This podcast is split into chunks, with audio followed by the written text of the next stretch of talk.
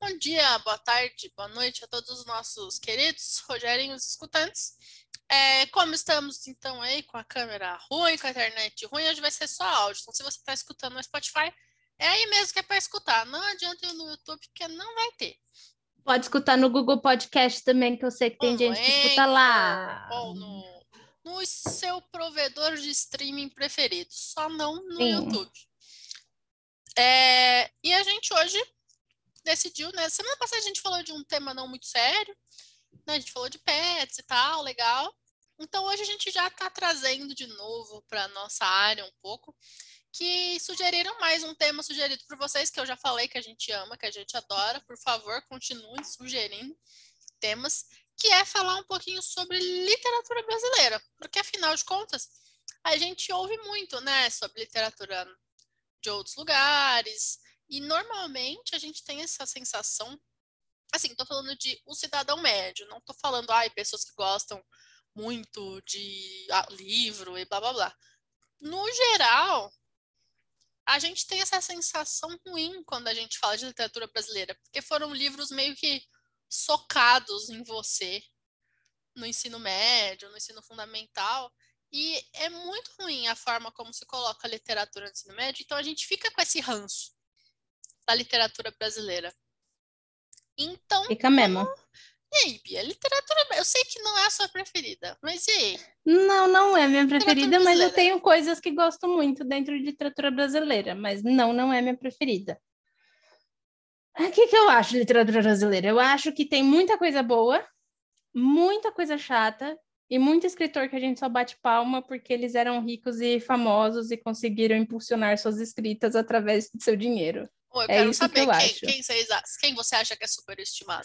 As pessoas acham que os modernistas era tudo pobre, né? Tudo pobre, Nossa, se arrastando não. no chão e tipo, uou, a gente é muito pobre. Gente, não. Ali a gente tinha uma galera rica, revoltada com a própria riqueza, escrevendo uns textos. É ruim? Não, não é. Não, não é impossível você ler Macunaíma e falar isso é ruim. É chato? Hum, Pois é. é chato para um par de caralhos. É isso que eu tenho a dizer. É muito chato. O modernismo é superestimado. É chato. Eu acho superestimado, eu acho chato. E aí você tem coisas, tipo, por exemplo, tem as histórias, gente. Eu vou tentar dosar minhas palavras, porque eu era uma adolescente que não sabia dosar palavras, mas eu só lembro das minhas palavras adolescentes. Mas assim, tem as histórias do Nordeste. Tem muita história na literatura brasileira que fala sobre o Nordeste, a seca no Nordeste, sobre como os processos políticos eles obrigaram com que essa seca permanecesse e o que, que isso acarretava para a vida das pessoas. E é tudo muito relevante. Se eu falo isso, a maioria das pessoas vai pensar automaticamente em vidas secas, Graciliano Ramos, porque a gente era obrigado, obrigadaço a ler Vidas Secas. Vidas Secas é um livro ruim? Claro que não. Vidas Secas é maravilhoso. Graciliano escreve que é incrível. Agora, se você quer ler uma coisa que é muitíssimo bem escrita, que fala sobre mais ou menos o mesmo tema, e eu considero melhor, e é algo que tem um poder, assim, tipo, lírico e, e de você realmente ficar mal enquanto você está lendo, Morte e Vida Severina sabe? João Cabral de Melo Neto. Grande beijo. Eu li com 14 anos, me apaixonei, nunca mais esqueci, já reli aquilo várias vezes. É, pro, não, é poema, não é prosa, mas assim, é lindo, é lindo e fala sobre a realidade de, a realidade nordestina de uma forma muito mais não consigo pegar a palavra, mas é tipo ah, visceral, é um jeito talvez? visceral, é, é muito mais visceral assim, sabe? Eu acho que, por exemplo, o Graciliano tem livros que são mais viscerais do que Vida Seca. Se você lê Memórias do Cárcere, é horrível, gente. É um negócio que você lê que te dá arrepio. Se você lê Angústia, é tenebroso, sabe? Assim, por que, que a gente tem que ficar vendo, lendo Vidas Secas do Graciliano, sabe? Manda ler Memórias do Cárcere, manda ler Angústia. Quer falar sobre o Nordeste? Põe Morte de Vida Severina. Mas, sabe, é isso que eu acho. Eu acho que a forma como é ensinado na escola nos faz ter uma impressão sobre literatura brasileira que eu acho que não é isso, sabe? Assim, não acho que é isso. Eu acho que literatura brasileira tem muito mais coisa para entregar para gente. É isso que eu acho. E ela acabou não sendo minha favorita, porque pelo fato da escola ficar me impulsionando uns livros que eu não gostava, eu não tinha interesse de ler outras coisas, e aí eu ia para ia a literatura norte-americana, que eu achava maravilhosa. Até que eu descobri que, por exemplo, o mesmo autor tinha livros que eu achava fantásticos. Por exemplo, o próprio Machado de Assis, que a Giovana ama, idolatra, melhor escritor. E ele é mesmo, gente. Machado de Assis é o melhor escritor que, que o Brasil já teve. Ponto final, não tenho o que falar. O cara escreve lindamente. Mas, por exemplo, Dom Casmurro não é o meu favorito do, do Machado. Não é nem o livro que eu falo que eu acho que é o melhor. Eu acho, por exemplo, Memórias Póstumas de Brás Cubras do melhor. caralho. Muito melhor. melhor. Eu leio aqui e falo, mano, como que esse cara conseguiu pensar em Brás Cubas? Como? Sabe, assim, esse... E o Brás Cubas é de um sabe, é de um humor negro, aquele malditinho. É uma ironia muito falou, elevada, muito elegante. É, sabe, assim, é elegante. E ele tem uma, um resquício de gente rica brasileira, horrorosinha, no seu mais horroroso patamar, que eu falo, mano, como?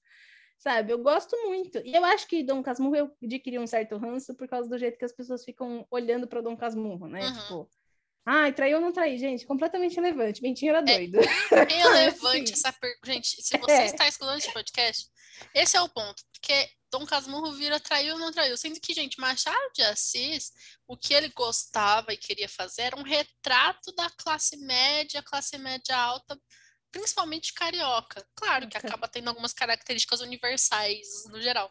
Mas é isso, por isso que ele é irônico, por isso que ele é sabe, desse humor mais baixo, porque ele quer mostrar como como é gentinha, assim, até quer mostrar a gentinha da classe média. E aí ele coloca vários tipos de classe média, classe alta. O Bentinho, por exemplo, um doido. O cara da Memórias Póstumas, um egoísta, improdutivo, ridículo.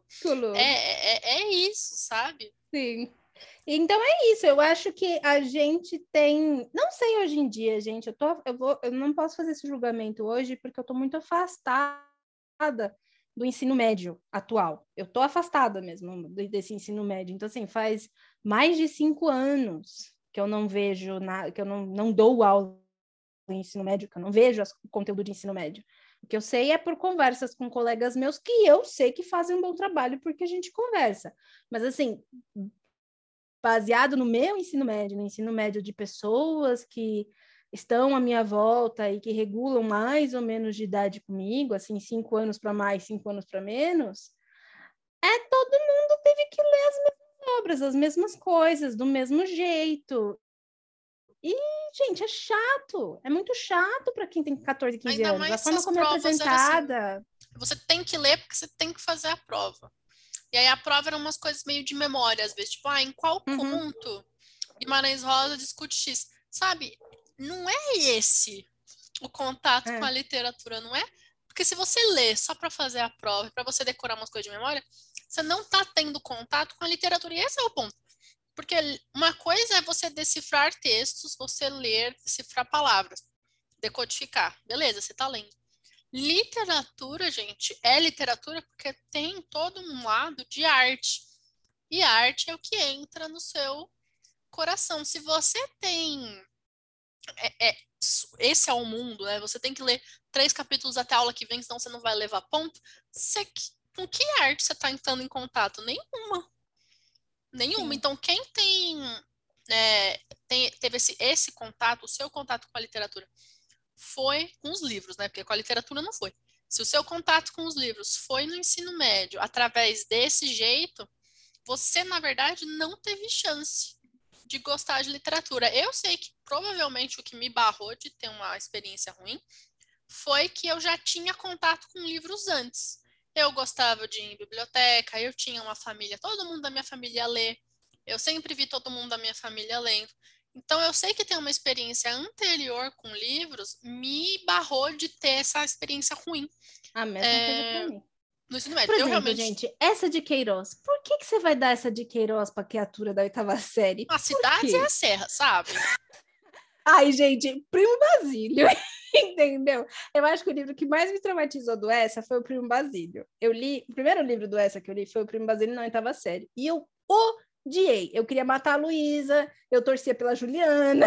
Eu era essa pessoa. Porque assim, Luísa, você é uma chata. Eu espero que a Juliana te tire até o último centavo e que você morra. Sabe assim, era isso que eu achava. E o livro é chato, gente. É muito enfadonho. Pro... Gente, uma criança de oitava série, enfadonho. É chato. Você não quer ler aquilo. Então eu ficava muito frustrada. Anos depois, gente, eu tô falando anos, na oitava série eu tinha o quê? 14 anos com 20, 21 anos, eu fui reler essa e não, eu não li o Primo Basílio, eu fui ler A Cidade e as Serras, por exemplo. Com 20 anos, lendo A Cidade e as Serras, eu gostei do livro. Por que, que eu gostei do livro? Porque eu já compreendia de onde que aquilo estava vindo, eu conseguia enxergar a crítica, a literatura já fazia mais sentido na minha mente, porque eu já tinha tido uma bagagem de leitura maior, eu entendi o momento que o S estava, eu fui compreender. Quando eu peguei a Cidade e as Serras, eu já sabia o que esperar. Eu já sabia que eu não ia, não poderia esperar uma leitura corrida e cheia de aventuras, entendeu? Porque senão é o estilo de essa de Queiroz.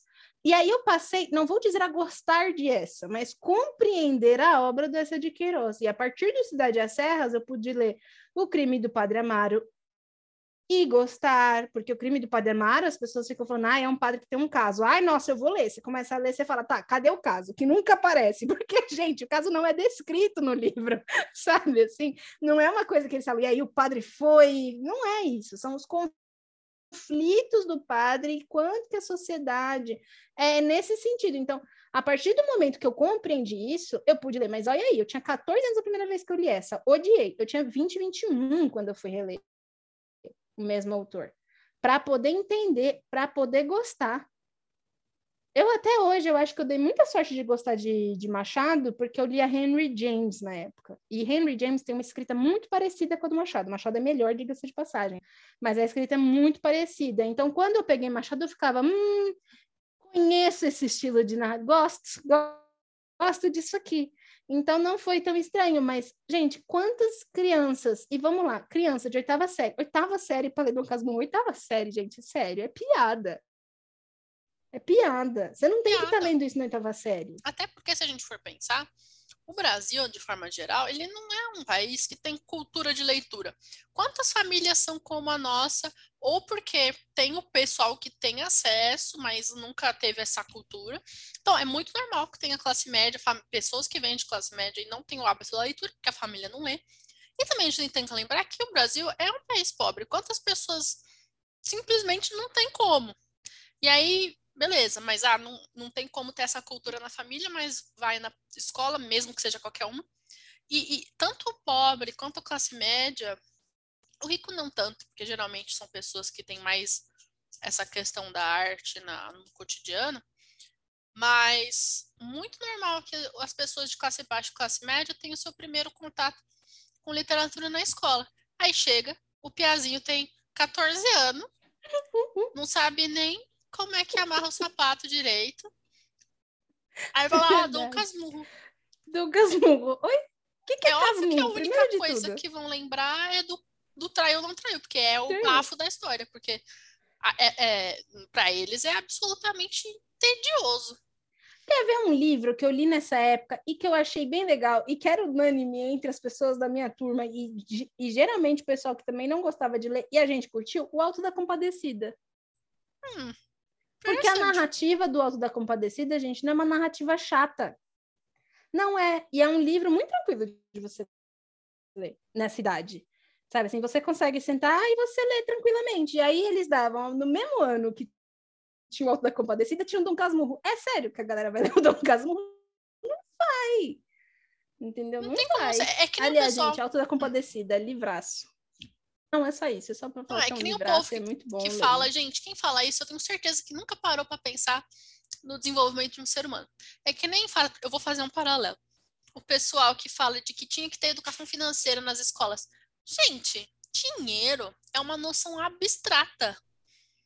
Como é que você quer botar uma coisa abstrata para o ser humano em informação que não está na época de entender coisa abstrata? Eles conseguem fazer a abstração? Conseguem. Mas não tem uma materialidade na vida deles. Dinheiro. Dinheiro é o que o pai dele dá para ele comprar lanche na cantina, ou é o que sempre falta na família e eles não consegue comprar comida direito. Para eles, dinheiro é uma coisa material no, no, no, que você consegue ou não comprar. Não é uma questão material como economia e não tem esse nível de abstração. E a mesma coisa arte erudita, cultura, literatura. Sabe, eu, eu, como que você quer? Não, eu vou dar um casmurro, porque eles vão ter contato com a literatura e para eles é meio foda-se, sabe? Ai, porque Machado Quer ver de Assis... um livro que eu lembro muito? Gente, sério, sétima série, e agora eu estou puxando a minha memória. O que eu li na sétima série? Para a escola, eu não faço a mínima ideia, mas fora da escola, quer dizer, na escola, eu tinha uma professora um pouco doidinha na sétima série. E essa professora, acho que chegou, sei lá, setembro, ela tinha dado já a matéria do ano inteiro. E aí, ela um belo dia chegou na sala de aula com umas cinco caixas de papelão lotadas de livro, olhou para nossa cara e falou: cada um de vocês vai escolher um livro e vocês vão ficar lendo até o final do ano, na, durante a minha aula. Não quero ouvir barulho. Sentou e foi fazer a unha, porque era isso que ela fazia. Ela fazia a unha nas nossas aulas, que ela já tinha dado o conteúdo todo. Então, assim, é, já, já começou errado, né? Ok. Eu não faço a mínima ideia do que eu li para as aulas desta mulher. Mas, na hora que tinha essas caixas que a gente pôde escolher um livro, eu lembro que eu peguei um livro que se chamava O Imperador da Ursa Maior, e é literatura nacional. E falava sobre um menino de rua e um menino rico. E eu não eu, eu lembro exatamente disso, que falava sobre as desigualdades sociais destes dois meninos a partir do momento que o menino rico decide dar o tênis para o menino que está em situação de rua. Então ele tem um tênis e ele fala: tá, pode ficar com meu tênis, toma, é seu. E acabou a história. E aí o desenrolar da história, tipo, quanto que esse tênis fez a diferença na relação dos dois para eles pensarem em desigualdade social. Eu amei esse livro. Esse é um tipo de livro que você pode dar em sala de aula e você pode discutir tanta coisa com um adolescente de 13 anos. E é um livro muito tranquilo de ler, é um legal, é um livro que tem uma linguagem acessível, que o adolescente lê, que tem um tema relevante, mas não, vamos dar a moreninha. Vamos ler a Moreninha. É legal mesmo é dar um curtiço para as crianças, que as crianças vão ficar achando incrível. Tem puta, tem lésbica, e aí os pais vão reclamar na escola. É. Daí você vê que é desconhecimento não só é. das famílias, mas dos professores, porque é de verdade, nós duas fizemos letras. Sim. Quantas pessoas da sua turma você confia que conseguiriam trabalhar literatura com aluno? No máximo um, se a gente conseguir pensar em um. tipo isso, tipo isso. Então, gente, a formação tipo de professor isso. não tá boa para ele saber não. o que fazer com aquilo. E esse conhecimento do professor é falta de, de contato das famílias por motivos de querer ou motivos de que realmente nunca conseguiram ter contato. Mas não, não tem como. É muito errado você enfiar um livro bom porque, assim, ah, porque aí vai estar tendo contato com a literatura, mas aí você enfia uma prova de memória, de ah, em qual capítulo ah, Machado então, de Assis. Não, não, faz sentido. Eu, eu, eu falo essas coisas, as pessoas acham, ai, Bia, então você é contra ensinar Machado de Assis. Não, gente, eu sou super a favor de ensinar Machado de Assis. Tem que ler Dom Casmurro. Mas você tem que fazer uma introdução a isso. Você tem que pegar o livro, às vezes fazer uma leitura. Eu acho muito legal quando professores fazem leitura coletiva. O problema de leitura coletiva é que isso demanda tempo, isso demanda uma preparação insana. E se você tem uma turma muito grande, ele se torna semi-impossível, vamos colocar assim. E a gente sabe que o sistema educacional brasileiro às vezes entuxa 50 alunos numa sala só. E assim, fazer uma leitura coletiva com 50 alunos sobre Dom Casmurro, aí é pedir demais do professor, não é mesmo, minha gente? Mas olha só, quando você pega e fala, tá bom, gente, a gente vai ler o Dom Casmurro, mas a gente vai ler um capítulo ou três capítulos, dez capítulos, e aí a gente vai vir para a sala de aula e vai discutir. E eu vou explicar para vocês o que são esses capítulos. Eu vou explicar na língua de vocês. Porque daí que acontece? As pessoas que não leram, dependendo da explicação do professor, vão se interessar a ler. As pessoas que leram vão entender melhor aquilo que leram. E aqueles que não vão fazer de jeito nenhum, gente, não adianta, não adianta o que você vai fazer, a pessoa não vai ler, ponto final. Porque existem as... existe o adolescente, gente, existe o adolescente que não vai ler. Ele não vai ler. Sabe assim? Porque não é uma cultura nossa, não é uma coisa que o brasileiro faz. Livro é caro, então a gente tem que levar tudo isso em consideração. tá? Então, assim, pensando por isso, quando professores fazem essa coisa do vamos conversar sobre o livro, vamos fazer uma roda de leitura, vamos desenvolver um grupo de estudo, vamos fazer uma leitura coletiva, ele desperta muitas coisas se você consegue fazer. Uma delas é os alunos que não leram aquilo que você pediu, de repente, quererem ler. E a outra coisa é quem leu entender, porque muitas vezes, quando você. E eu me coloco nessa, eu já era leitora, gente, eu já era leitora a primeira vez que eu li Machado de Assis. E para mim foi dificílimo. Eu tinha 13 anos a primeira Porque vez. Porque tem temas que a gente não tem maturidade para entender. A gente vai entender. Sim. Porra, pra gente ter aquela leitura de que o Bentinho, na verdade, é advogado e ele está defendendo o próprio ponto de vista, então não dá para saber se traiu ou não. E ainda tem a nossa interpretação que, na verdade, ele gostava do homem lá, que eu nunca lembro o nome. Do Escobar. Que, na verdade, ele tinha ciúmes do pra Escobar. Mim, pra mim, ele queria não, pegar pra mim, Escobar. 100%. Até porque 100%. tem aquela cena que ele vê o Escobar no filho e aí ele fica puto. Sim. É. E aí, para mim, Exatamente. gente e não, e o que eu acho mais não é que ele fica puto, é que ele vai tentar matar o moleque, mas na hora que ele olha, ele vê Escobar e ele desiste. Ah, boa. É isso que para mim boa. pega. Para mim pega ali, porque ele boa. vai matar o moleque, tipo, ah, e aí ele vê Escobar e aí ele desiste. Aí ele fala, porra, mano, você parece Escobar, né? Vai lá, moleque. 100%. Vai andar aí na vida. Minha... E conhecendo o Machado, não é muito é possível que essa seja a intenção certeza, dele. Certeza, certeza, sim. Gente, Machado dá várias dessas. Que tem, tem muita gente que vai falar, ah, os embargos, sabe? Assim, o capítulo dos embargos. Porque embargo é uma coisa que, para dentro do meio legal, é só um probleminha, assim, é uma coisinha, não é um grande problema. E aí, quando Bentinho chega em casa e aí Escobar tá lá, ele fala: Escobar, o que você tá fazendo aqui? Ele falou: vim conversar sobre embargos. É meio que tipo para deixar entender que ele veio fazer um qualquer coisa, um nada. Não, não, não tinha explicação para ele estar tá lá. E aí Escobar meio, meio sai correndo, assim, aí Escobar meio sai correndo. E aí Bentinho fica bravo. Mas você acha que Bentinho ficou bravo que tá pegando. Não, Bentinho fica bravo porque como você vem na minha casa e não conversa comigo, Escobar? e vai embora, sai correndo. Ah, Bentinho queria Escobar, minha filha. É certeza, é essa é a minha queria. leitura. Apenas. Certeza, é isso que apenas. quer dizer. Hum, e aí, você, voltando nisso que a gente estava falando, você tem que ter um professor que pense, tipo, tá, eu quero, beleza, tem que trabalhar a interpretação de texto, porque é importante. Vai, vai fazer com outra coisa, gente. Eu não sou muito a favor de, assim, eu quero testar a, a, interpretação de texto, então eu vou dar prova do livro. E eu acho que a gente já deturpou um pouco as coisas. Vai falar de jornal, de, de, de, de, de artigo, vai pegar um. Vai pegar texto assim que não seja de literatura. Porque se você quer fazer uma introdução à literatura, quer ver uma coisa que eu acho legal? Que, claro, se eu fosse professora de ensino médio, eu ia ter que ver como eu faria isso. Mas é super possível a gente fazer essa introdução de literatura, claro, dependendo do número de alunos, de como é algo fundamental para o ser humano, como que contar história é uma coisa que o ser humano faz desde sempre. Pega uma Odisseia, não precisa mandar os alunos ler a Odisseia, porque é muito uhum. grande. Lê, seleciona para eles assim dois ou três cantos, tipo, ah, lê aqui para você ver como é diferente, como contavam história de um jeito diferente. E aí você faz uma aula super animado, falando: olha, gente, olha que legal que era a Odisseia, porque teve uma guerra.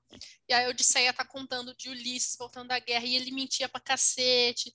E aí ele faz Tem esse filho fez. dele aqui, ó, esse filho dele aqui, que, aliás, para quem não sabe a palavra mentor aí, seus business coaches, sei lá o quê, vem da Odisseia, viu? Então vai ler para entender o que, que é mentor.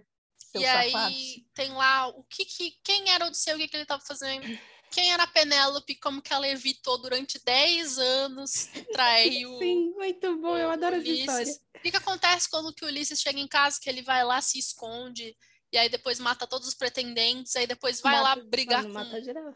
Sabe? E você pensar, falar, olha... E depois todo mundo fica falando, nossa, essas coisas não acontecem. Gente, a Odisseia termina com o Ulisses chegando na mulher dele e falando, vamos pro quarto, mulher, vai, vai, vai, vai, vai, é, vai. Gente, porque por mais Saudade que os costumes fossem diferentes, o é jeito de escrever fosse diferente, os conflitos humanos são os mesmos. é a mulher que não quer trair o marido, é o marido que mente, o marido que trai a mulher.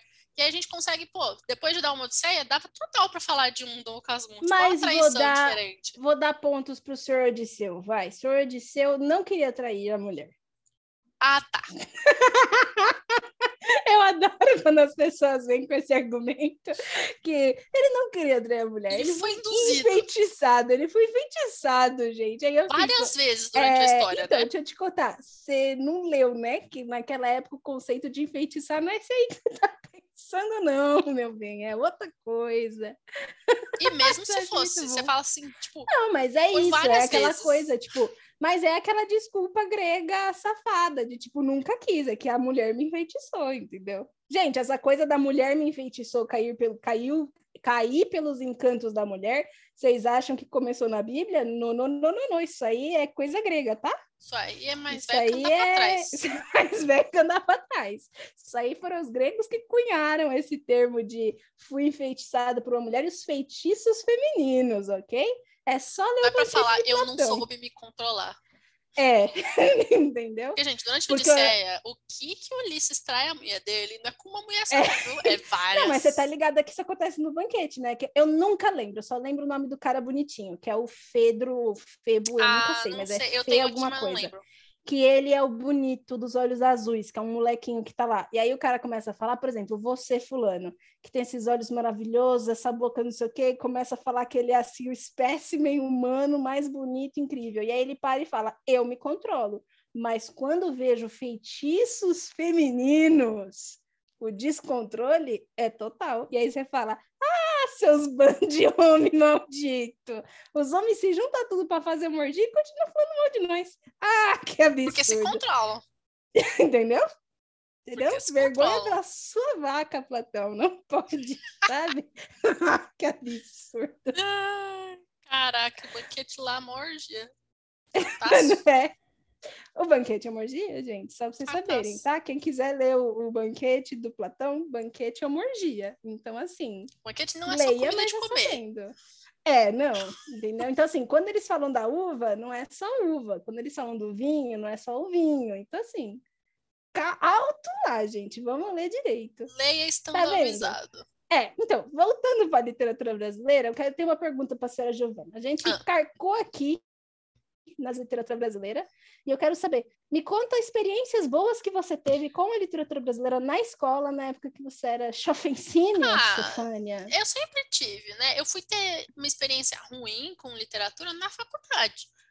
Porque como eu também já lia antes, ó, eu lembro que minhas professora, minha professora do fundamental, ela dava sempre livros daquela Ah, é daquela, corre... daquela coleção que tem o Mistério dos Cinco Estrelas, que tem os Caravelhos do Diabo. Não sei qual que é. Enfim, é uma coleção que tive, é para sim. adolescente, é para criança mesmo se iniciar aí nas leituras. É Pedro bem. Bandeira, gente, trocava clássico. cartas com Pedro Bandeira. É, Tem até hoje é, as cartas que eu troquei com ao, Pedro Bandeira. Bem-vindos ao Rio, éramos sete, éramos seis, A droga seis. da obediência, adoro. Vai- Vários, vários Não é da mesma editora. Era daquele, era da, da mesma coleção. Era Uhum. legal, e os trabalhos que tinha que fazer com o livro não era muito pesado, então ok. Uhum. Depois no ensino médio, eu, as provas que eu tinha de livro, as aulas não eram dessas inteligentes, era dessas de tipo de decorar. Mas Nossa, ainda o também. professor dava sempre duas, ele pelo menos dava a opção, tipo, ó, você pode ler esse ou esse. Então Uhum. ainda era menos pior. Eu gostei. É, foi a chance que eu tive também de, de ter uma, uma variedade, al- talvez alguns livros que eu sozinha não teria ido atrás, tipo Clara dos Anjos, ou Primeiras Histórias do Guimarães. Uhum. É, eu, eu gosto, eu gosto bastante. Eu, eu entendo da onde vem a dificuldade também de trabalhar com literatura brasileira, até vou falar disso depois, mas assim, no, na escola, eu só lembro de ter experiência positiva. Eu fui ter experiência negativa mesmo na faculdade. Aí, Na lá faculdade. na faculdade. Na faculdade eu já, já para mim, eu tive experiências muito boas, inclusive a melhor de todas foi com o professor que eu achava gatinho, que eu vivia falando para Giovana, Giovana, meu professor gatinho, hoje deu um livro com o professor que eu achava gatinho, foram as melhores experiências, porque ele trouxe uns livros muito diferentes, uns livros assim, tipo, que eu nunca tinha ouvido falar, e aí foi a minha abertura para a, literatura brasileira contemporânea boa, e aí eu fiquei tipo, hum, isso existe, oh meu Deus! E eu gostava muito, então, além de gato, ele me trouxe isso e eu fiquei muito feliz.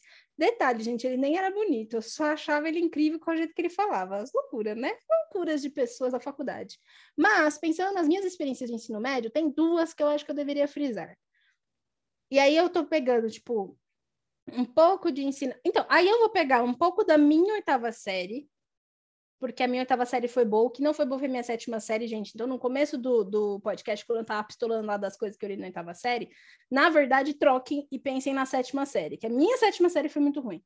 Tá vendo? Eu falei para vocês, eu nem lembro que eu, escuta, que, eu, que eu li, porque eu acho que foi a série que eu mais odiei as coisas que eu lia, então eu desassociei. A minha oitava série foi uma boa experiência. Aliás, professora Graça, maravilhosa, incrível. Professores bons, a gente fala o nome e bate palma. Professora Graça era uma professora de literatura que, olha, não tenho nem o que dizer daquela mulher maravilhosa, de literatura e português. E na minha quarta série, sabe o que eu li na quarta série, senhorita Giovana? E foi aonde eu li e gostei? Shakespeare. Você série? acredita nisso? Que na quarta série eu li Shakespeare? Eu fico chocada até hoje. Quando eu tava na quarta série, eles pediram para, tipo, eles dividiram as, as turmas, as, o pessoal da turma em quatro, em quatro grupos, né? Vai, todo mundo da turma. E aí eles pediram para as pessoas comprarem um livro do Shakespeare, versão adaptada, gente, por favor, vamos lá, quarta série. Então, era uma versão adaptada, tinha a ilustração. Vivian estava comigo nesta turma. Vivian, aliás, lembra do teatro que fomos ver sobre Sonho de uma Noite de Verão. E eu lembro da musiquinha até hoje, olha só a memória. E eu lembro que era Sonho de uma Noite de Verão Rei Lear, Mercador de Veneza, e não era Romeo e Julieta, qual era o último? Meu Deus do céu, Macbeth. Eram esses quatro. Olha os livros, né? Macbeth ainda. Então era Sonho de uma Noite de Verão, Rei Lear, o Memória... Memórias Póstumas, aí, o é, Mercador de Veneza e Macbeth. Eram esses quatro. E aí, o que a gente fazia? A gente leu um em cada bimestre, porque a gente fazia rotação. Então, por exemplo, eu li o meu livro, que era o Mercador de Veneza, no primeiro bimestre. Depois eu fui para o Rei Lear. Depois eu lembro que eu terminei no Macbeth. E aí a gente conversava. Então, por exemplo, quando eu cheguei no Rei Lear, eu já tinha colegas que já tinham lido. Então, antes de ler o livro, ela sentava quem ia ler com alguém que já tinha lido, para a pessoa que já tinha lido contar para a gente a história. Ah, então funcionou. E era muito legal a dinâmica, era muito. Eu achei, sim, hoje em dia, eu fico pensando, eu falo, gente, genial, porque você pega o quê? Crianças, sabe, assim, que, que, que criança gosta de fazer, gente? Interagir. Criança nessa idade quer interagir. E mesmo as que não interagiam muito, ela sentava, ela sempre combinava, assim, sabe, os amiguinhos. Então ela combinou, a professora fez toda uma dinâmica de pensar em quem era mais próximo, quem era mais amigo. Então, por exemplo, eu, era, eu tinha um amiguinho que era o Felipe. A gente era muito amigo. A gente não lia o mesmo livro no mesmo bimestre. E aí depois a gente sentava e aí ele vinha me contar: ah, eu tô na parte que acontece XY coisa. Então, por que, que a gente lia e ficava feliz? Porque a gente lia para contar para o outro, para ter assunto na aula. Então a aula era uma grande aula de ter assunto. Uma memória afetiva legal. Sim. Eu amei Shakespeare na época, gente. Sério, Shakespeare para mim eu ainda gosto por causa dessa experiência, porque se a minha experiência com Shakespeare tivesse sido só que eu tive na faculdade, eu teria odiado, odiado Shakespeare. Eu só gosto de Shakespeare hoje porque eu tenho essa memória afetiva com ele. Então, por eu exemplo, eu adoro o Mercador de, de Veneza. eu gosto mais de Macbeth. Macbeth é a obra que eu mais gosto do Shakespeare, mas eu gosto muito de Hamlet. Depois eu fui ler anos depois, né, óbvio. Mas é muito interessante isso, tá vendo? A diferença de um trabalho bem feito. E isso foi um trabalho bem feito com crianças de quarta série que leram Shakespeare.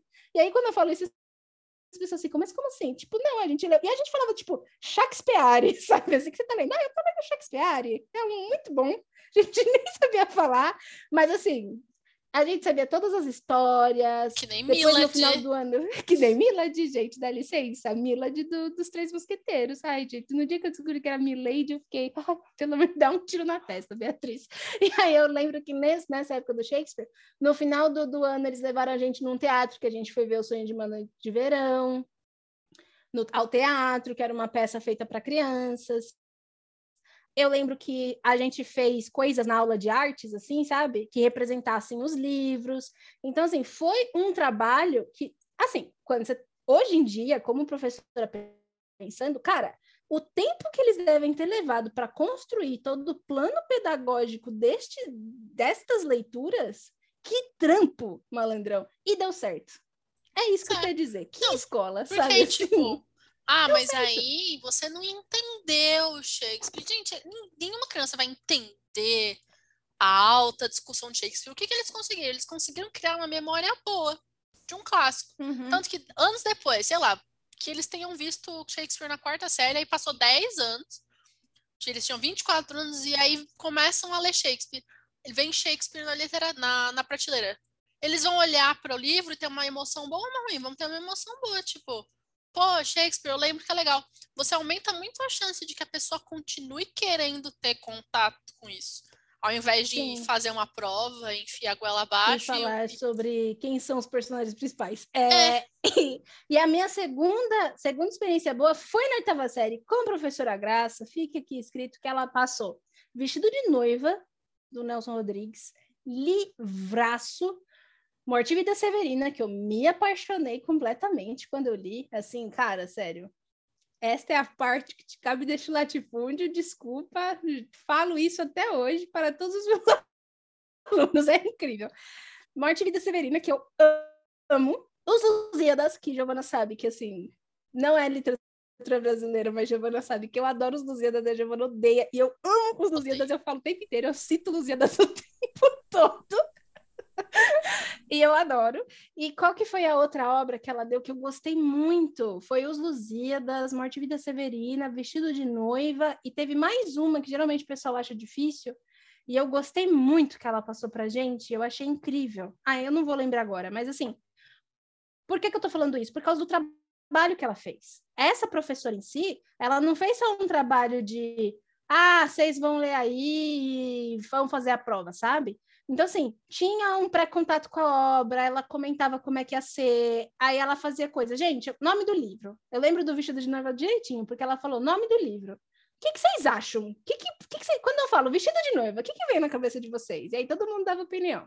Ah, isso, isso, aquilo. Ah, então vamos fazer aqui um quadro, vamos escrever palavras na lousa. E aí você. Então, assim, você cria uma expectativa para ver se vai se confirmar ou não.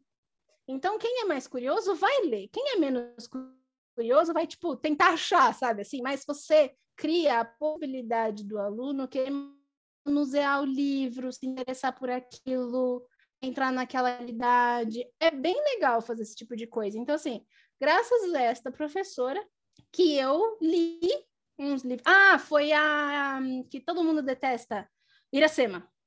Ah, Iracema. Todo mundo detesta. Eu gosto. Todo mundo detesta. Eu adorei, porque ela falou muito assim, tipo, gente, se eu falo para vocês, e eu lembro direitinho fazendo isso, gente, eu falo para vocês assim, tipo, Índia, o que, que vem na cabeça de vocês? O que, que é uma Índia? E aí a gente começou a falar, como vocês acham que era isso? Pegar das aulas de história, sabe? Então ela fazia uma conversa, então ela levantava o que a gente achava, ela levantava todo um escopo.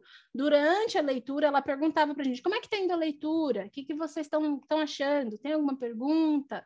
Aí, por exemplo, eu sempre tinha, né? Aí eu sempre levantava lá umas perguntas e aí ela ia, conversava. Então, assim, quando existe um interesse por fazer aquilo ser lido, que não é simplesmente ler aí de achista em prova, é um interesse, o professor está ali ativamente interessado na leitura de seus alunos e desenvolvendo essa capacidade. A gente lê, a gente lê, estou falando, o aluno lê, sabe? Então, essas foram as minhas duas boas experiências na, no ensino médio. São experiências é que eu lembro muito. E são obras, gente, que eu amei, amei. amei. É uma época de você criar interesse, não é uma época para a pessoa virar o Little Machado de Assis, grande sabe? ensaísta. Não, não vai. Então é para você criar interesse, criar relação, criar essa possibilidade. Sim. Mas como que vai fazer isso Sim. se nem o pessoal que faz letras não, não consegue entender? Não cons... Gente, tem gente que. Ontem a gente estava falando do Vai lá estudos. fazer aula com a professora Graça. Não, a gente estava ontem falando no grupo de estudos do pessoal de letras que está reclamando de ter que ler livro de mais de 20, de ler texto de mais de 20 páginas. Aluno de letras reclamando que tem que ler. Eu fico, gente, você quer, assim, eu não consigo entender. A pessoa não quer ler, você vai ter que ler em todos os cursos, mas assim, em letras eu acho que está meio subentendido. E você vai, vai ler. ler. Se você não quer ler, fica na sua casa, sabe? Não vai fazer vestibular, ocupar uma vaga. É, é, um absurdo. Sabe, eu não confio nas pessoas que estão se formando em letras no geral. Eu conheço algumas boas pessoas que se formaram em letras. Tem um pessoal do mestrado que é maravilhoso. Mas, assim, muita tem gente eu. que eu vi, tem você. Você viu muita gente se formar que não deveria. Eu vi muita gente Sim. se formar e já ir trabalhar em escola. E eu tenho dó dos alunos que vão pegar esse professor. Olha, não quero complicado. dizer isso, mas sim, mas não são as pessoas com que eu converso, ok? Pessoas com que eu não, converso. Sim, não são os meus amigos do mestrado e nem, e nem Porque você. eu converso com uma galera da faculdade, sabe assim? E uhum. a galera da faculdade com que eu converso, com eu ainda mantenho, eu acho que eles fazem um trabalho bem legal, assim, bem legal. E espero que as pessoas continuem conseguindo e fazer existe uma coisa, gente, na faculdade que assim, vou contar para vocês. Os melhores não vão para a sala de aula, eles vão para pesquisa. Isso é, eu acho triste por um lado. Sabe? Tanto que a gente não tem o incentivo e tal de ir para a sala de aula. É, é isso, gente. A sala de aula é complicado, é bem complicado. E os melhores vão para pesquisa. Você vai fazer estágio, o pessoal, você chega na sala dos professores, o pessoal fica, ih, professor, desiste. Os próprios professores falam que você desistir, é. sabe? É, é complicado. complicado. Mas assim, agora mudando de não falar mais mudando. de educação, assim, eu sei que a gente ainda vai falar, né? Deixa eu beber um gole aqui. Giovana bebendo pausa para a Giovana beber uma aguinha. Eu entendo a dificuldade não só em entender, mas eu entendo a dificuldade da literatura brasileira, porque assim, gente, num panorama bem bem amplo, digamos assim, sobre literatura, o que, que a gente tem? O Brasil foi descoberto em 1500. Ah, mas já tinha gente morando antes. A gente sabe. Eu estou fazendo aqui o discurso padrão escolar. O Brasil foi descoberto em 1500. A gente tá hoje, em 2022, que é o que, gente? 520 anos depois. 500 anos num tempo histórico é ontem. É como se a gente tivesse dado uma piscadinha. O Brasil, ele existe há uma piscadinha de tempo. E no começo, o que, que a gente teve? As primeiras coisas escritas aqui foram as cartas do Pero Vaz de Caminha, que são muito legais, viu, gente? É, o pessoal cita e é muito difícil que a gente vá ler. Se você tem esse interesse por literatura, dá uma lida nas, nas cartas do Pero Vaz de Caminha, que é muito interessante. Não porque eu acho o Pero Vaz de Caminha uma pessoa incrível, maravilhosa. É, é muito legal ver como eles pensavam e como foi o impacto de um povo descobrindo o outro. Assim, eu acho muito legal. Eu gostei muito de, de ter a experiência de ler Pero Vaz de Caminha. Foi bem, bem legal. Só que assim, o Pero Vaz de Caminha, ele era português. É literatura brasileira? Não. Depois a gente tem o Renascimento, lá, o seiscentismo. O Brasil ainda, gente, é colônia. A gente vai ter uma literatura brasileira? Não. A gente não tem literatura brasileira em 1500, a gente não tem literatura brasileira em 1600, a gente não tem literatura brasileira em 1700.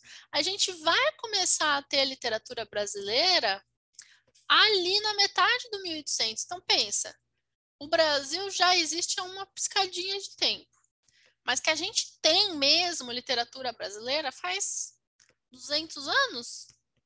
É muito recente. Tipo porque, isso. gente, literatura brasileira, brasileira foi começar a ter no romantismo. Romantismo que teve no Brasil teve as três fases, né? Que teve a primeira, a primeira fase do, do, não vou falar datas, mas é lá pelo século XIX, enfim, 1800 e pouquinho qual que era mundialmente o, o que se queria para a primeira fase do romantismo? Que a gente voltasse às tradições, que a gente voltasse para o que funcionava do passado. Só que, gente, o resto do mundo tinha tradição. O Brasil não tinha tradição de nada. Mal tinha literatura brasileira, tinha, tinha tradição do quê? Então foi se falar dos indígenas. Então você vai ver, por exemplo, Iracema é da primeira é da primeira fase do, do romantismo, que, que tem essa questão romantizada mesmo do indígena. Não tem. Não, enfim, não, não tem nada de verdade, era só uma tentativa, tipo, ah, o pessoal do, da Inglaterra tá falando de cavaleiros e de rei Arthur e dananã. A gente não tem cavaleiros, o Brasil não teve Idade Média, vai fazer o quê? Falar dos indígenas. Aí a segunda fase, que é a minha preferida, que ninguém gosta, que é aquela mal do século, né? O pessoal que morria de tuberculose e era bem dramático. Era o drama queen. Era uns drama queen que o pessoal se espelhava muito na literatura inglesa. Os melhores, o meu poeta preferido, Álvares de Azevedo, ele é da segunda fase. Adoro. É literatura brasileira, mas ele se, ele se apoiava bastante em Byron, Lord Byron, que era o quê? Inglês. Inclusive, um dos melhores poemas do Lord Byron se chama Darkness. Gente, leiam Darkness. Darkness. É bom. Aliás, tem, tem, tem uma. Putz, tem uma. Um áudio de Darkness que é lido. Continua, que eu vou, eu vou pegar, eu vou pegar essa referência, eu vou pegar essa eu referência. Gosto. Continue, continue. E aí o que a gente teve que foi realmente muito brasileiro foi a terceira fase, que era abolicionista. Por exemplo, Castro Alves, Navio Negreiro, era. Gente, eu não tô lendo isso no lugar, isso tá na minha cabeça. Então, se tiver alguma imprecisão, alguma coisa, vocês podem depois me falar ou me perguntar. Isso são informações que eu tenho na minha cabeça, porque eu realmente gosto de literatura, de literatura e literatura brasileira. Então, a gente começa a ter literatura brasileira no em 1800, gente. A gente tem literatura brasileira faz uns 200 anos. nem o Brasil direito sabe o que é literatura brasileira na faculdade é muito difícil que a gente vai estudar qual é, então, a linha do tempo. É que eu tive professor de literatura, eu tive uma professora bem ruim, mas o meu professor, que foi os primeiros, que foi de literatura, eu tive seis literatura brasileira. O que deu um, dois e três, eu acho, ele era muito bom. Então, eu já gostava, e já me, ele me ajudou muito a entender mais ainda. Teve um semestre que foi só Machado de Assis, foi o melhor semestre ever. Porque esse professor ensinando Machado de Assis é assim. De outro mundo, não sei nem dizer. É muito bom. Então, se você for pensar, gente, é, nem o Brasil sabe direito o que é literatura brasileira. Não se tem uma grande valorização de arte no geral, então a gente também acaba aprendendo de uma forma meio mecânica na, na faculdade, vai depender muito de quem é o professor a qualidade do seu conhecimento de literatura na faculdade vai depender do, de quem é o seu professor e o interesse dele, porque pode ser que é um professor que não gosta de dar aula, que acontece, gente. Quem se filia a universidades, às vezes querem pesquisar e não dar aula. Então, tem professor que caga para as aulas. Agora, tem professor que realmente é, curte, aí, aí, aí, são aulas que vale a pena. Então, assim, não dá para você achar, ah, na letras eu vou ter um grande contato com literatura. Não sei quem vai ser seu professor. É isso que depende. Porque é difícil, assim, eu realmente, literatura brasileira é o meu preferido. Eu entendo a dificuldade em se lidar com literatura brasileira, porque o pessoal fica lá, ai, mas teve os sermões do Padre Vieira, e aí na época tinha o. Ah, era o Padre Vieira e o outro que escrevia os poemas, nossa, fugiu com Gonçalves Dias. E aí tinha Gonçalves Dias, mas, gente, eles eram portugueses escrevendo, eles não eram brasileiros de cultura brasileira escrevendo sobre o Brasil. Isso a gente vai ter lá só no romantismo. Então, tudo que vem antes, ou são portugueses escrevendo no Brasil, ou são portugueses escrevendo sobre o Brasil. Não tem antes. Se você for pensar. Como é que é o nome do escritor que fez a, o projeto de leitura de brasileira? É... Oi? Foi o primeiro que fez o, aquele projeto de, de leitura, de trazer cultura da leitura ah. brasileira. Putz, como é que é? O cara que escreveu Lucila, é... Lucila, Lúcia, Senhora. José de Alencar. Uh, José de Alencar. Good. Que foi o primeiro cara que desenvolveu um projeto para educar através da literatura e por isso que ele escrevia aqueles livros de olha a moral, olha a moral chegando, tem uma moral porque ele escreveu um projeto de educação moral através dos livros. Foi um primeiro. Isso eu lembro direitinho, porque eu gostava muito dos livros dele. E aí, quando eu fui pesquisar, eu vi. E, gente, esse projeto, se você jogar no Google, você acha o projeto do, do, do José de Alencar escrito, assim, o projeto que ele fez. Realmente, os livros dele estavam dentro de um projeto de ensino de moral e cultura para os brasileiros através da literatura. Por isso que ele escreve daquele jeito, tipo, vou falar sobre o Guarani, que é uma coisa mais europeizada, e aí ele vai Iracema, daí ele começa a fazer as coisas urbanas e falar, oh, não pode, olha pode que feio. o marido, a Lucila. Não pode trair o marido, olha lá, ela morre, não pode ser prostituta, se você é prostituta você vai ser queimada no mar do inferno, não pode, é, é, é isso, é isso. Desculpe, essa é a única coisa que eu queria falar, porque eu acho isso, essa informação é, basicamente pra é isso que eu quero ressaltar. Que assim, gente, português é uma língua muito bonita, muito bonita. A gente não aprende ela do jeito que a gente deveria. É uma língua muito bonita mesmo. É, literatura brasileira é uma literatura muito boa. Se eu, a gente, eu brinco que assim, se português fosse inglês, Machado de Assis era um dos escritores mais aclamados do mundo. Machado era Shakespeare, Shakespeare, entendeu? É, é basicamente, Machado, Machado era o Shakespeare, Shakespeare, só que de um mais recente. É. Porque eles basicamente é faziam a mesma coisa, olhar para a sociedade e falar, oh, que merda. É isso que Shakespeare e Machado de Assis Sim, fazem. e criava palavras, né? Porque isso é uma coisa que ninguém Aí fala. Tem Guimarães Rosa. Machado, é, Guimarães criava palavras, mas Machado adorava, adorava criar expressões. E tem Sim. umas expressões de Machado que a gente usa até hoje, tá? Só isso para dizer só. Então, por que, gente? Machado e Shakespeare, eles são é o mesmo movimento de olhar para a sociedade e falar, ó, vou mostrar vocês, ó, como vocês são. É cara, isso. eu não achei o nome do cara que leu Darkness, do Lord Byron, que eu gosto, mas eu gosto muito. Tipo, tem um cara que lê os que ele fez a, o, ah, o audiobook, né? Uhum. Ele fez um audiobook com as obras do, do, do, Byron e tem uma que ele faz só de Darkness e é uma coisa meio cantada. Nossa, uhum. é hum. lindo, é lindo, mas eu não lembro o nome do cara, mas é lindo. Olha, gente, lindo. Darkness é um poema que eu, eu se estiver treinando inglês, vai ler em inglês.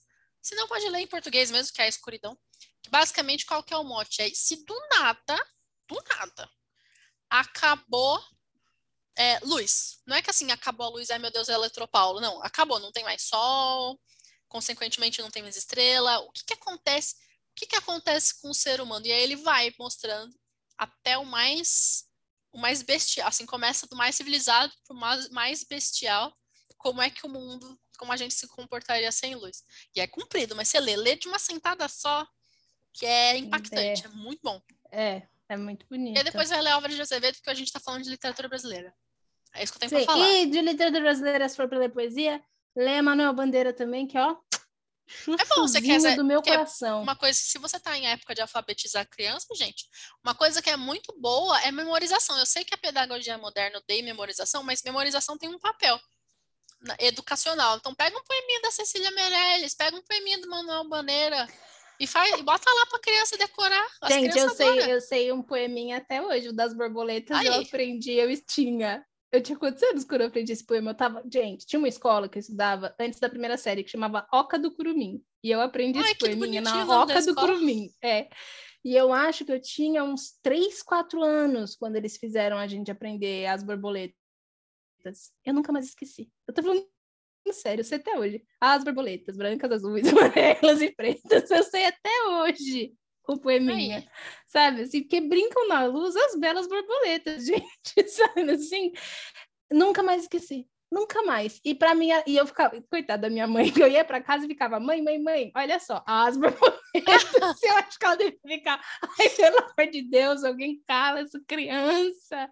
Eu adorava as borboletas. E um poeta que, para mim, eu gosto muito, mas eu tenho total noção que é por uma questão de emocional, porque na época que eu estava na primeira, pré-primeira série, a gente fazia, é, sabe, esses projetos musicais? Uhum. A escola tinha esses projetos musicais, e uma das coisas que eles faziam era fazer a gente declamar poemas em voz alta. E o professor também fazia, com, sabe, tipo, com ah, teatralidades, assim, eu achava, eu sempre achei bonito, gente. As pessoas começavam a fazer essa coisa, eu ficava vidrada, assim, assistindo. E ele fazia muito isso com Vinícius. Eu achava lindo. Vinícius. Eu achava lindo. Sim, gente, para mim, soneto de separação não tem soneto mais bonito. Não tem. Não tem. Bonito, bonito. Então é isso, gente. Assim, basicamente, então, poeta preferido, Álvaro de Azevedo, escritor preferido, Machado de Assis. É, se você teve uma má experiência com literatura brasileira, tenta de novo. Tenta Só pra passar, novo. gente, eu tive, eu tentei de novo e deu tudo certo. Eu Pega, gosto. Um é minha favorita? Parece... Não, mas eu gosto. Vai por um que parece que tem um tema que você gosta, tipo, um. Gosto de escândalos. Vai ler, sei lá, o Bom Criolo. Ah, eu gosto Sim. de. Vai ler a Casa dos Budas Ditosos, do senhor Ubaldo Ribeiro. Tá, pode é ser. É bem legal, mas é mais 18, viu, gente? Mas é bem legal. Vai ler A Casa dos Budas Ditosos, do senhor. Aliás, é, é, coisas que. de fofocas de literárias brasileiras. Eu sou da fofoca literária, gente. Eu sou da fofoca, entendeu? Os dois únicos escritores brasileiros até hoje que conseguiram ser escritores e apenas ser escritores, e mesmo assim ganhar dinheiro e se manter no Brasil. Hoje em dia tem mais, mas até uma, um tempo aí atrás, assim, até os anos 90, era o senhor Baldo Ribeiro, João Baldo Ribeiro, e o Paulo Coelho, só. E o Paulo Mais Coelho até nenhum, hoje, né? Sim. Todos, todos os outros eram médicos e escritores, advogado e Sim. escritor.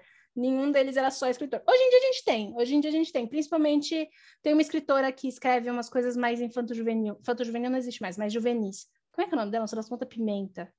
Hum, Que ela é sei. escritora, escritora. Então, ela é escritora, escritora e também ganha. Mas é muito difícil aqui no Brasil você conseguir ser É, escritor e ganhar dinheiro. E, E, ah, gente, tô falando escritor literário, tá? Não copywriter, tô falando escritor o- literário. Uma coisa que me veio à mente, gente, se você quer tentar tirar o ranço que você tem com literatura brasileira, um jeito muito legal de come- ou de recomeçar são contos do Machado de Assis, porque os contos do Machado de Assis e verdade. Machado de Assis é bom. Só que Dom Casmurro é comprido, eu sei, Memórias é comprido, mas conto, gente, tem 10, 14 páginas. Você tem todo o impacto de Machado de Assis rápido. Então, assim, Rápido. pega contos, o conto dele do, da Igreja do, do, do Diabo é muito bom. O meu preferido é Causa Secreta, que é meio de horror. Se você curte ver um. sentir, ser impactado, você assim, putz, eu quero, eu quero ler e ser impactado. Vai ler a Causa Secreta do Machado de Assis. É isso.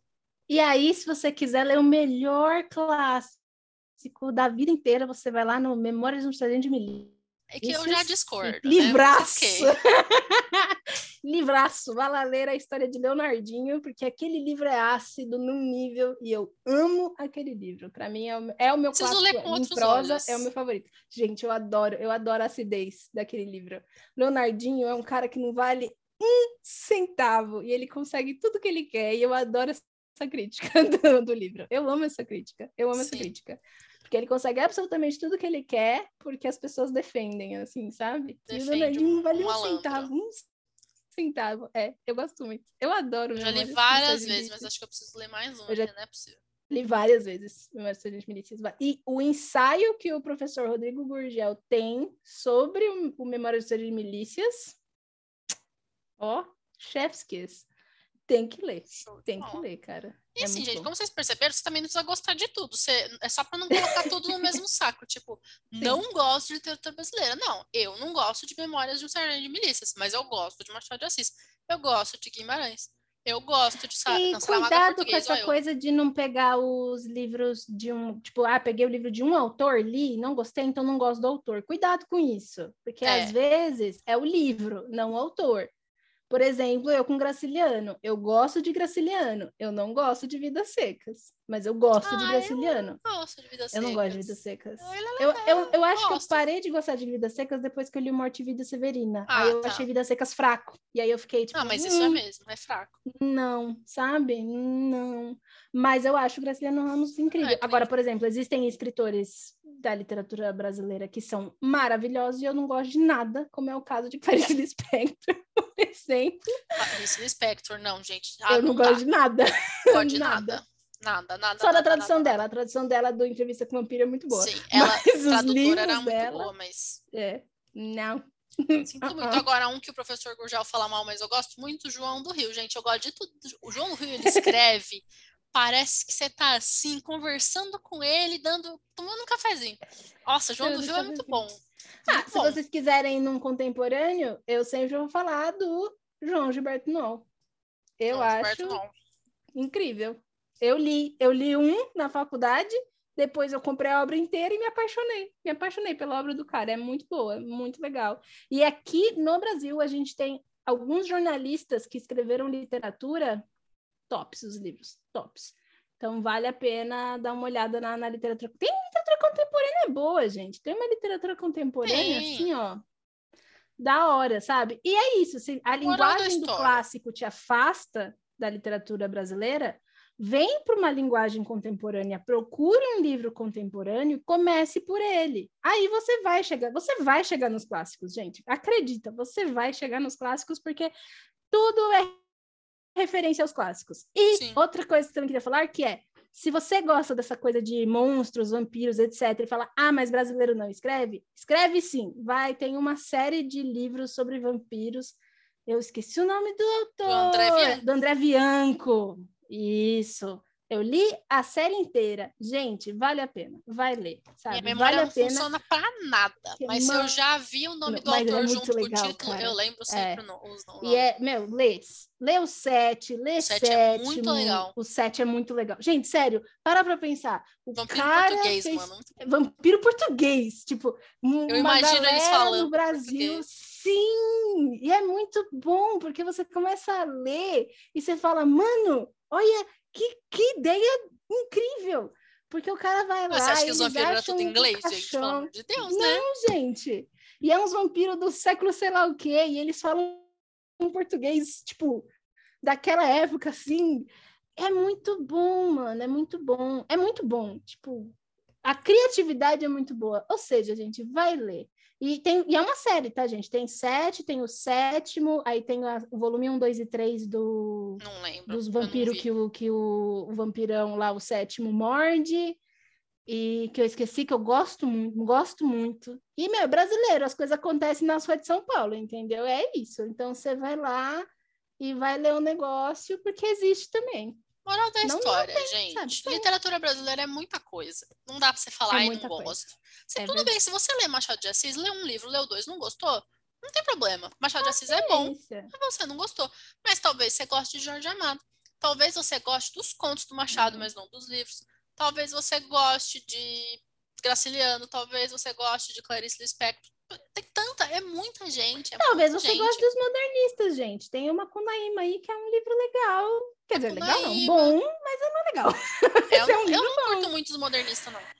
Eu também não gosto. Eu não Nem gosto. os poemas, Eu nem os romances. Eu gosto de algumas pessoas que estão naquela Eu acho tipo muito Manuel Bandeira. forçado. Eu acho forçado. Eles a estavam. prosa eu concordo. Ai, eu quero, a gente quer ser diferente. Eles ficavam forçando temas, forçando Ah, eu acho que é coisas. gente rica com muito dinheiro que É. tinha que fazer. White people literature, era Pra isso. mim, o nosso modernismo é o Beat Generation. pra Tá, mim é isso. É, tá sim. ligado? É eu a- acho que Maria, é, Caro... Meu Deus, Carolina Maria Maria, de Jesus era muito Ai, de mais, Não, é muito mais modernista do que Quarto do que de de despejo, Andrade. vai ler que é pra chorar É pra chorar. litros de sangue, mas vai ler. Porque olha, Era difícil eu acho ler que eu tinha que precisava. ser literatura obri- obrigatória, cara. Eu de acho. despejo.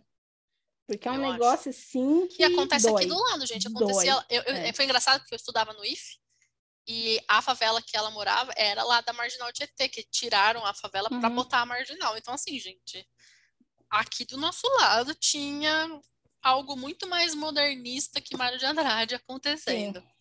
E dói, cara. É um livro que Dói. dói. É um livro que machuca mesmo. Pra Então, mim, a assim, pior parte é quando ela fala que pensou em matar ela e os filhos porque não tinha nada pra comer. Eu lembro dessa Sim. parte como, sim. assim, vívido na minha mente. Ah, e Mas é isso, você, e isso acontece muito, assim, sabe? Então, para você pensar que numa comunidade vizinha existe uma mãe que está pensando em matar ela e os filhos porque eles não têm o que comer, se você não se dói com isso, você não tem Você alma, já assim, morreu, sabe? porque Você já olha- morreu. Porque, mano, é, é brutal. É É, brutal, é brutal, brutal. de um jeito que, putz, sei lá, me dá até brutal. arrepio. Bom, É gente, é isso que a gente tinha para falar de literatura brasileira. Se Sim. ficar aí alguma dúvida, alguma questão, você quer um- uma indicação, vai lá pedir, tá tudo certo. Tipo, ah, eu gosto de histórias de terror. O que, que eu posso ler de brasileiro? Ah, eu gosto de romance água com açúcar. O que, que eu posso ler? Vai lá, pergunta, daqui a pouquinho tem. Tem uns romancinhos bonitinhos hoje em dia. tem- Gente, Brasil tem de tudo. Tem, É, tem de tudo, só tem que saber ir atrás. E é isso. tem. Valeu. É isso. Muito grata quem ficou até aqui. Tendo a sua dúvida, mande lá pra gente no arroba giovana.cordeiro, no arroba beatrizmbfe. E você acha a gente, beleza? Será incrível recebê-los lá. Até mais. Até!